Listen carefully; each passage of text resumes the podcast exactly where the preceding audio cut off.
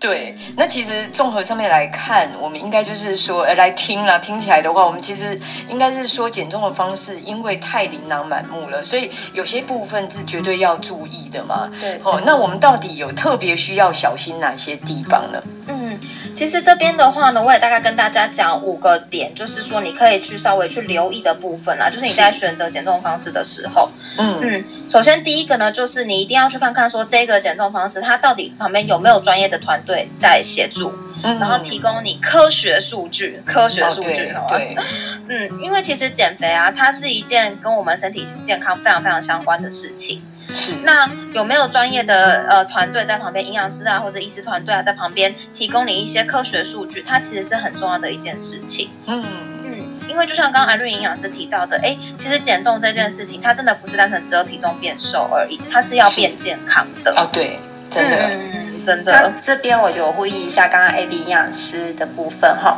所以减重不只是只有公斤数的下降，我觉得像我有一个吃素的个案可以跟大家做分享。嗯这个个案他当初来的时候啊，他的血脂、血糖啊都濒临破破表的危险，就血糖啊九十几，嗯，哦嗯然后三酸甘油脂呢快破一百五，嗯，嗯，胆固胆固醇的话一百九十多，是嗯，然后 HDL 只有三十五，嗯，临正常临要界值吗？对，呃，正常要四十以上嘛。哦，对它了只有解， 35嗯那其实经过饮食的调整啊，它改善的非常的多哦。它好的胆固醇从三十五上升到五十五，嗯坏的胆固醇也下降。是，嗯，所以包含它的动脉硬化指数啊，也改善的非常的大，从五点六下降到三点二。哦，嗯，就它正常比值是较要四点四以内嘛。比较不会爆血管，哦，对，嗯哦真的不会冲爆。真的，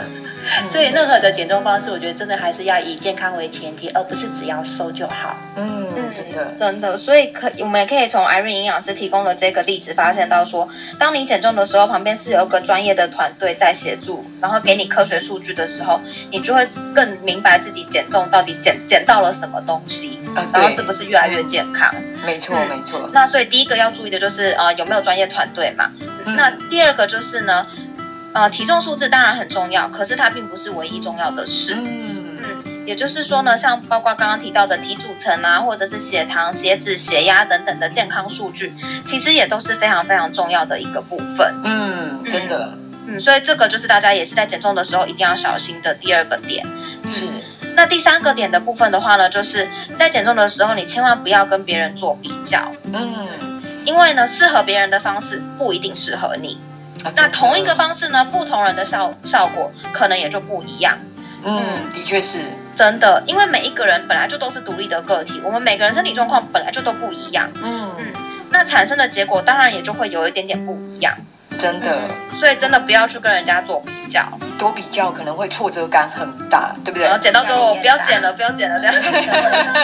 对啊，对啊，对，不要去跟别人家做比较。然后第四个部分的话呢，就是不要的一味求，不要一味的求速度，嗯，就是呢，瘦得快不如瘦得确实。是，太极端的减重方式，其实很容易一开始大掉的体重，常常就只是一些身体水分的流失，而不是真正的体脂肪的减少。嗯，那这样就那这样就跟我们想要越变越健康的那个目标是相违背的了。对，这其实这个也是一个一个点。对一般人来讲的话，大家其实很多人减肥都是希望速度可以很快，嗯对，可是这样听完，其实反而不是说我今天的速度到底要多快，而是要参考很多其他的数据。没有错，没有错，对，对所以真的不要一味的求速度。嗯然后最后一个要留意的部分就是说呢，请你仔细观察自己身体健康的状况，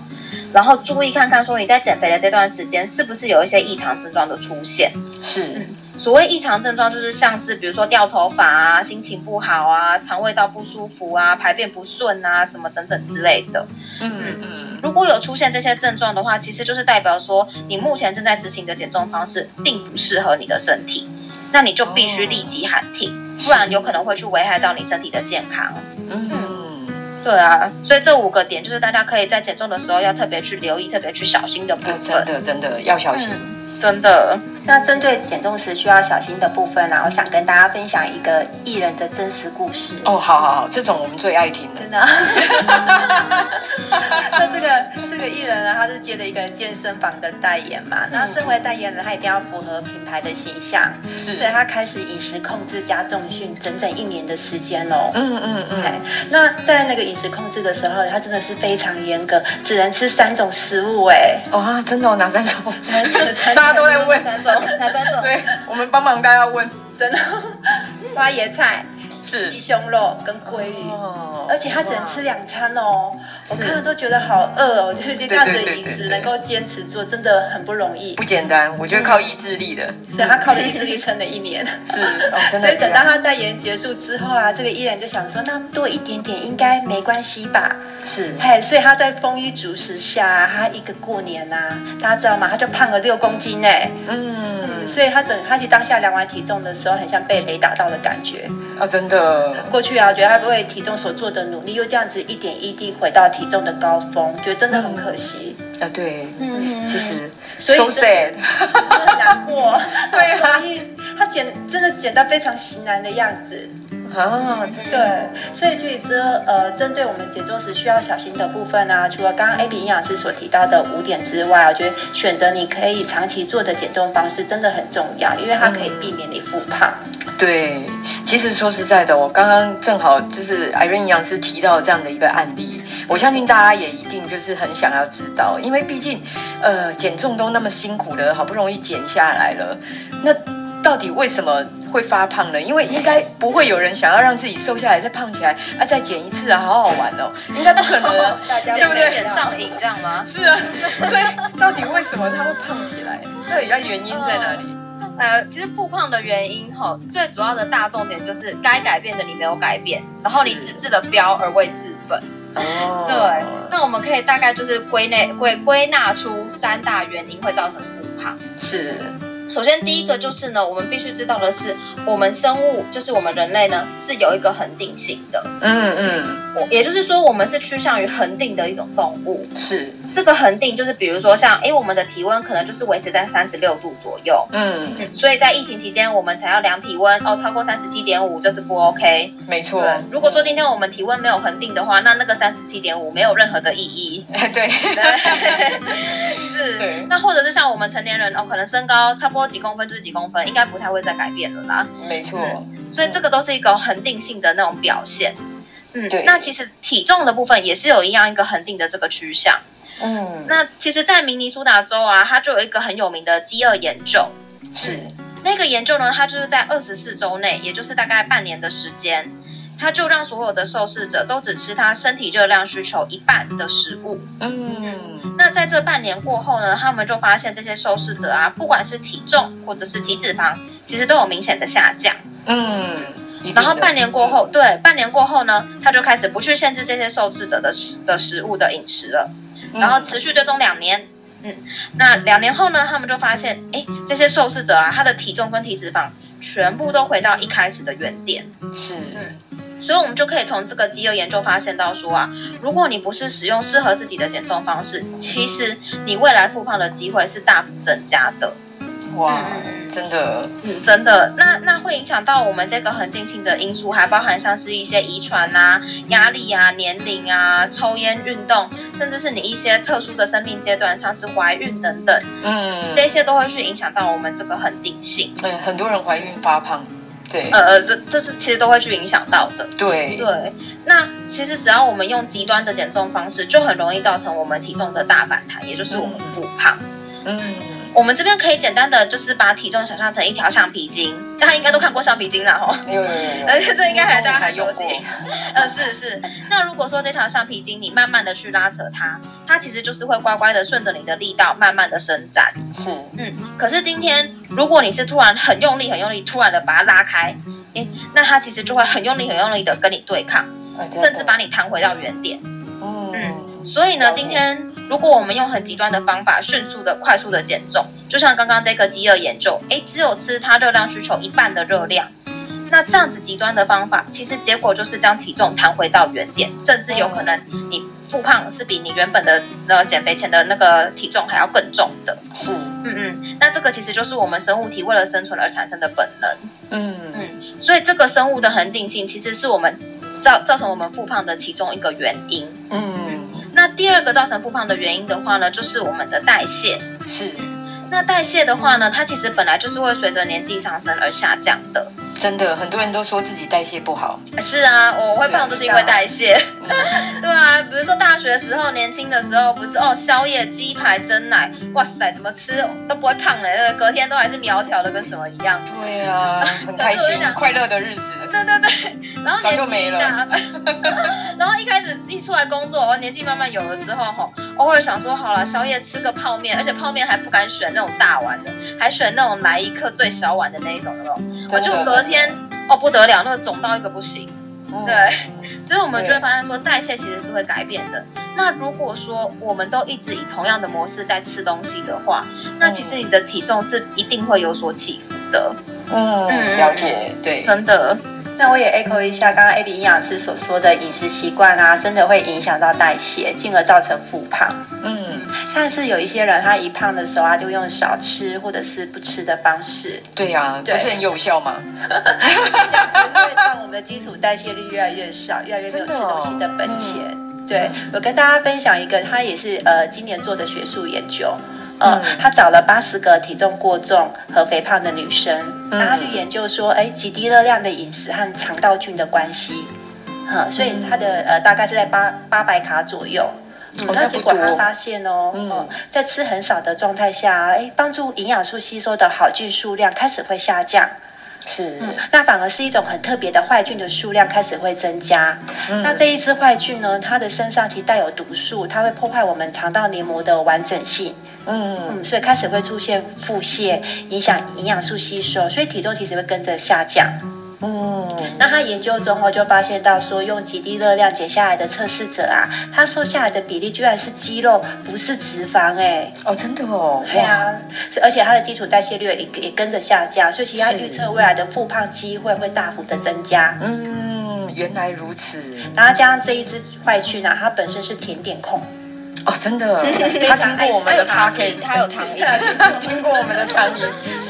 所以它只要我们的饮食当中啊有糖分，它就会加倍的吸收，嗯所以肥胖的反应也会跟着增加。是，嗯，所以其实选择你吃很少或者是不吃的状况瘦下来的，其实并不是一个健康的方式，而且这样的体重下降，其实它也代表着我们肠道失衡，其实会出现更大的健康隐忧。嗯，真的听起来那个反而吃的少，还会让肠道里面养到坏的细菌，然后让你减下来的都是肌肉。哦，我觉得那啊听起来的话 就是对，很恐又得怖。病哎，所以对啊，对干嘛吃那么少？对啊，对对对，所以像刚刚提到复胖的原因，包含生物的这个恒定性或者是代谢的这个部分嘛。嗯，那第三没个错想要跟大家提的复胖原因就是所谓的溜溜球效应。溜嗯，溜球效应的话，其实就是呼应刚刚 Irene 营养师提到的，哎，你用了不正确的方式去瘦下来，其实并不健康。那是当我们反复透过用这种错误的方式去减重，或者是用那种很极端的饮食控制，极低热量啊，或者是只吃苹果、只吃香蕉、只吃肉这种方式来减重的话，其实你的体重一定会掉，可是减掉的多半是刚刚提到的肌肉或者是水分。嗯，那当你的肌肉大幅度减少了之后，其实你的基础代谢率就会降低。是，那等到我们 OK 透过这种极端饮食方式瘦下来了，我们就恢复一般正常的饮食状况了。没这错嗯个时，候你的身体就会产生危机意识，嗯然后它会把你吃进去的这些热量啊，全部都变成体脂肪储存起来，嗯，然后呢就会让你的体重呃又再次往上跑了。哇，嗯，好，那接下来呢，呃跑到一定程度了之后，我们发现哦不行不行太胖了，我们要减肥了减肥了。好，啊等到想减肥的时候呢，因为这个时候体脂肪其实已经变多了，是嗯那，就会让我们的基础代谢率又降低了。会嗯，比之前更难瘦下来。了解，那这个时候，我们就必须要用更极端的饮食控制，才能够让我们的体重继续往下掉。嗯，啊，那更极端的饮食控制啊，好，又又来一次了，肌肉跟水分又在流失了。对，结果代谢又更往下降了，嗯，所以这个又真是一个恶性循环。那这个恶性循环，我们就把它叫做溜溜球效应。的哇，嗯嗯，这也是造成我们复胖一个很大很大的原因。嗯，听起来真可怕。我也觉真的得 我，觉得很可怕 的。虽然叫溜溜球好像很好玩，但是其实一点都不好玩。对对对，反而吃多一点好像好一点。啊那我呼应刚才 A B 营养师所提到的用错减重方式啊，真的会造成溜溜球效应，因为复胖率真的超级高。因为是像之前啊，有做一个那个复胖率暴增排行榜的几个减重方哦式，还有排行榜哦，真的对啊就是好好好，非常非常赶地多赶快跟我们分享。 因为像第一个的话是单一食物减肥法，就是只有吃肉类或水果。啊，还有哦像，OK 水煮餐、是吃低卡的食物，还有是断食，我是觉得这些方式就像前面所提到的，我可以长期只吃一种食物吗？嘿只吃水煮餐，或是长期不吃东西？因为是当我不再用这些方式之后，我觉得体重就很容易打回原形。嗯，了解，那另外像进食的时间呢、其实也会影响到体重。是嗯，不知道呃，大家有没有过这种经验？就是因为工作或忙碌，到了下午三四点才吃午餐，是，嗯、那自然晚餐就不会饿，就没吃嘛，或者是说吃很少，真的，嗯那本来就很满怀期待说，哎，看看隔天体重会不会瘦一点。对啊，结果没会有吧比？较瘦哎、我觉得连一百的空间都没有。 好，我果然是真的没有那种吃很少或晚餐不 吃。那种那个，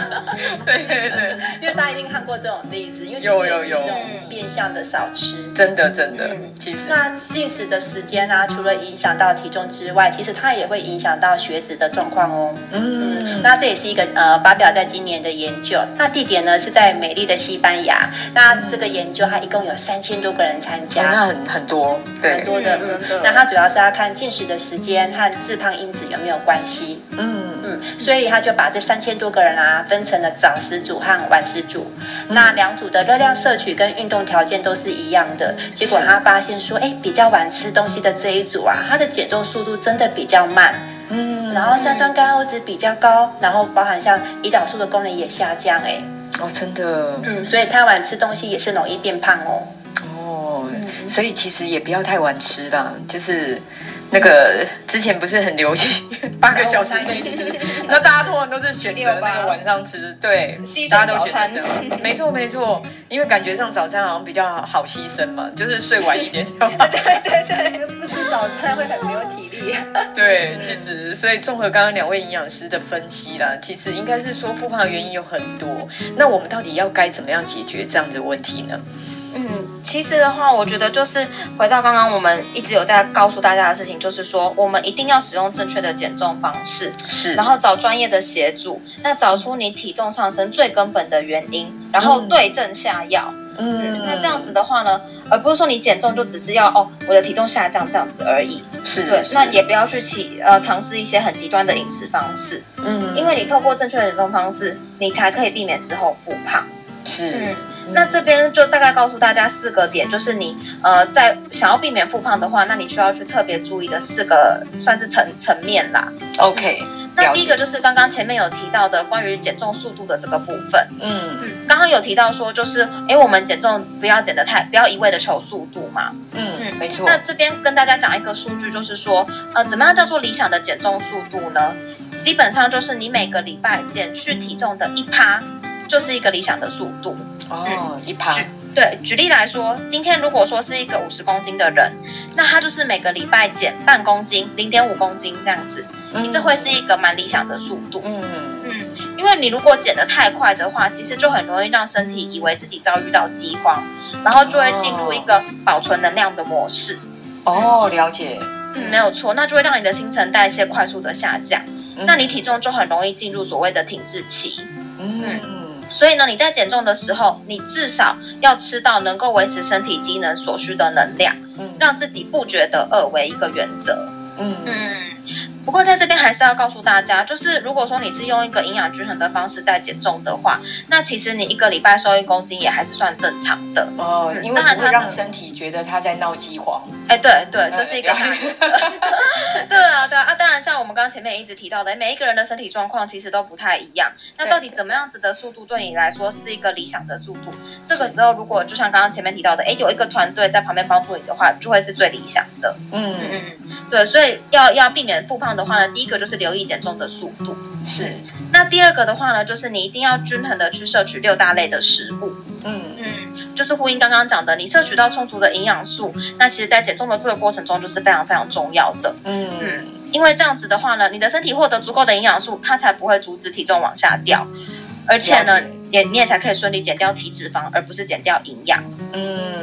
真然的，后，嗯，第三个避免复胖的呃的的方式的话呢，就是你一定要有充足的睡眠。嗯嗯，充足的睡眠就是指说呢，除了刚刚前面提到的黄金七小时以外呢，再来就是你如果说每天能够在同一个时间上床睡觉，诶，那其实就会是更好的。是，因为这样子的情况之下呢，然后你睡眠又有七小时嘛，那你的身体它其实就会产生稳定的瘦体素跟生长激素，对嗯那这一些都是有帮有助于我们控制食欲的激素。嗯，那相反的，如果你今天睡得不够，那你身体的饥饿素就会提升。这个时候呢，你就很难去抵抗抵抗那些高油高糖的食物，他们的那些诱惑哦很容易那当然受诱惑，对，很容易受到他们诱惑。那当然，你那些东西吃下去，这个要不胖也难啦。真的。所以其实如果发现自己意志力薄弱的时候，其实要赶快睡一下。请睡觉，请睡觉。 OK，我呃 echo 一下 A B 营养师哈嗯，呃，研究发现的话，睡眠跟体重其实之间有很大的关系，因为是它们之间呈现 U 字形。嗯，其实我们从很多的不同的 paper 的部分看到说，在睡眠七小时的状况下，肥胖风险是最低的。嗯，所以换句话说，睡太多或太少，其实都有肥胖的风险。 哦，嗯所以也不能一直睡。睡美人。没有不美不美这样吗？那另外也有研究发现啊，每天只有睡五个小时，它肥胖的机会会高出百分之五十。嗯那如果只有睡四个小时以下，肥胖的机会会更高达将近百分之七十五哎。哦，那这样子很可怕哎。嘿，所对，以今天大家回去对要多睡一点，补足七小时。没错。 嗯对，真的，所以这个睡眠的部分也是避免复胖一个很重要的呃因素啦。嗯嗯，，那最后的话呢，想要避免复胖，就是我们可以，我还蛮建议听众，就是我们可以去增加所谓的非运动产热。 嗯这个非运动产热的意思就是指说呢，我们平常我们每天在走路、爬楼梯，或者是倒垃圾、追垃圾车 等等，对我还蛮常追的，这等等那种日常活动所燃烧掉的这些热量。 是，那上述的这些活动啊，它燃烧掉的热量其实都会比我们跑步半个小时还要更多。哦，那很棒哎，嗯真其实的，真，的是真的是，因为这我喜欢，是哈， 对我也啊很不是喜欢追乐色车 啦，就是你平常在生活过程当中消耗的能量，没有错，没有，或者是比如说一些呃，可能在家里拖拖地啊、做家事啊等等的，嗯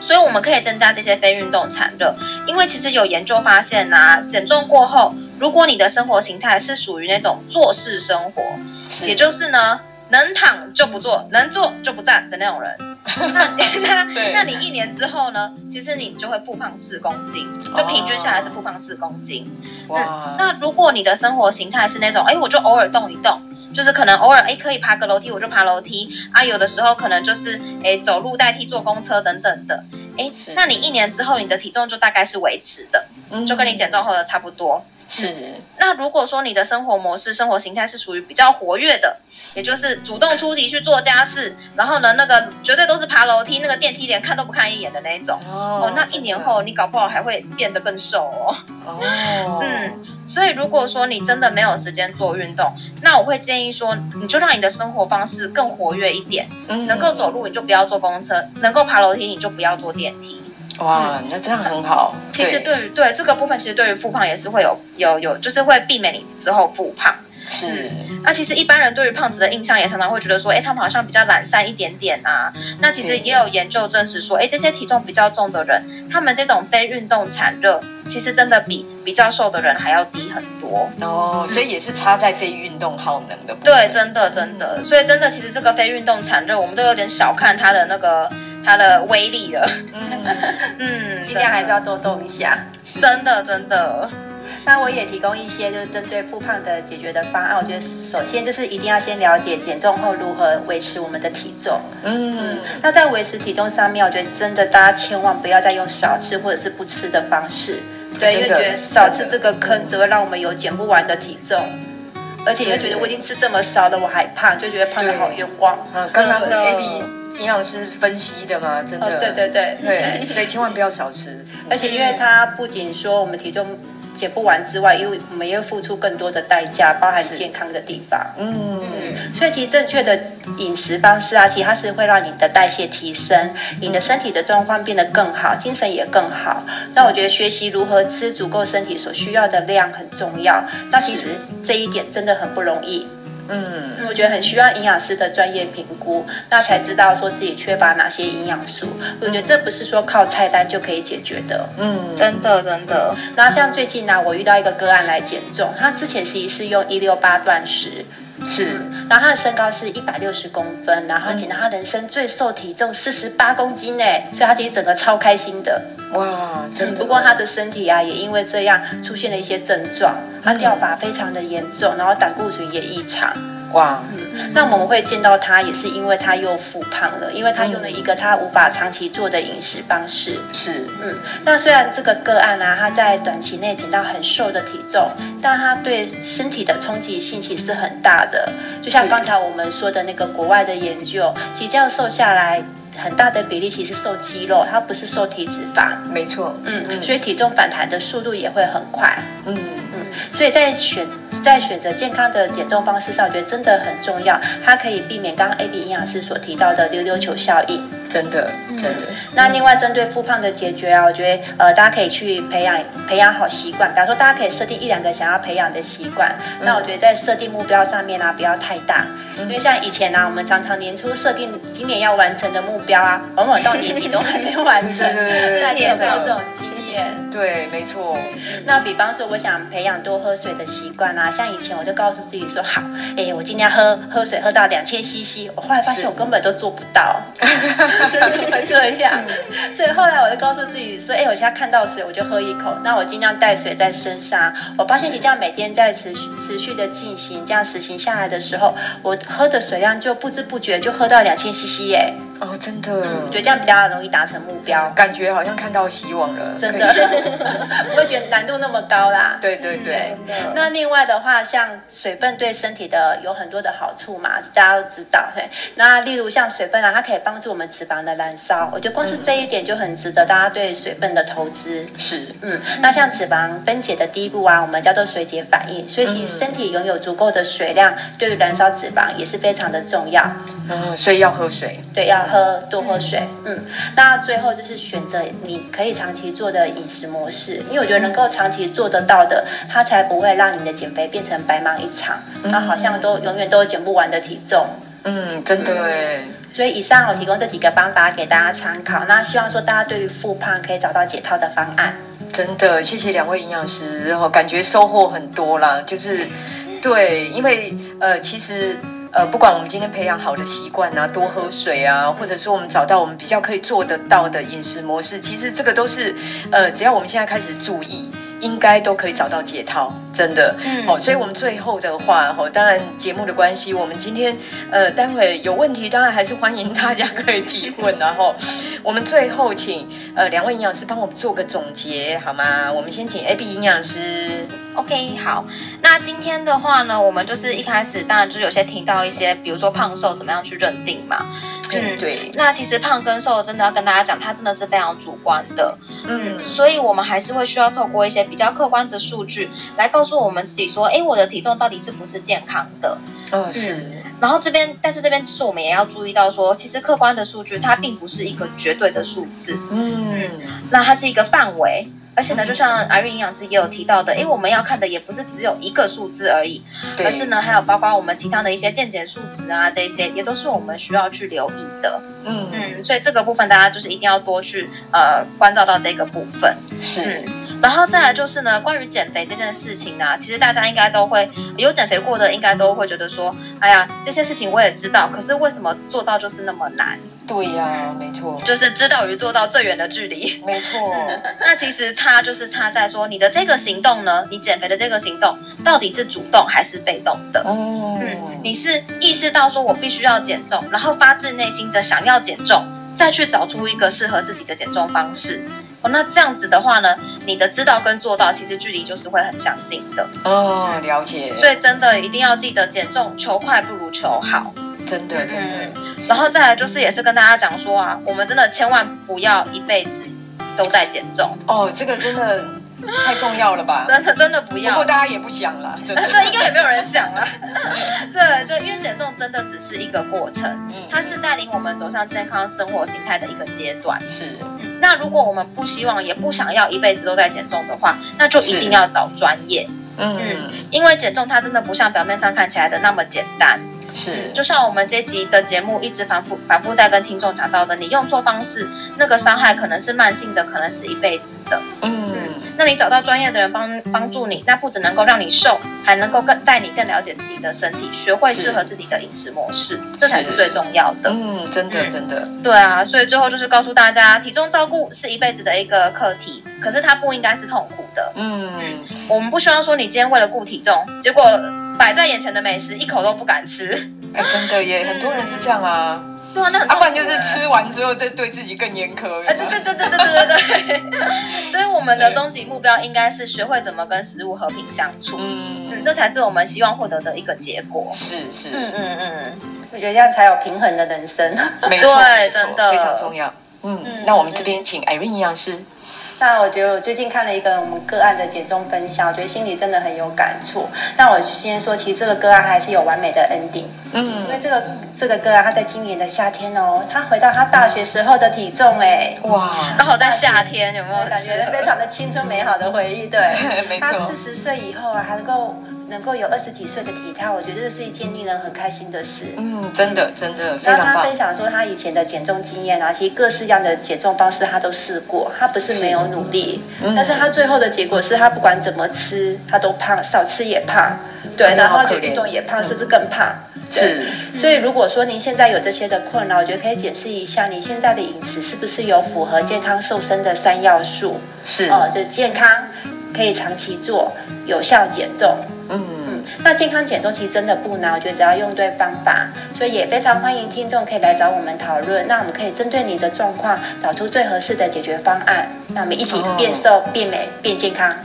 ，OK，其实呃，谢谢两位营养师的分享，真的就是说，刚刚 Irene 营养师的总结里面也在跟大家说了哈，就是如果大家现在有问题的话，好麻烦 传我们旁边的小飞机或者是举手。嗯好，我们会知道你有问题想提问。那当然，因为今天时间的关系啦，哦，我们呃，因为内容太丰富了，那我相信还有很多大家很意犹未尽、很想要了解的部分。哦，不过这个可能在我们之后的话，也许 Clubhouse 我们再另辟话题来深入讨论，因为其实说实在的，胖跟瘦这样子的一个议题，其实有太多太多可以去深入研究的部分。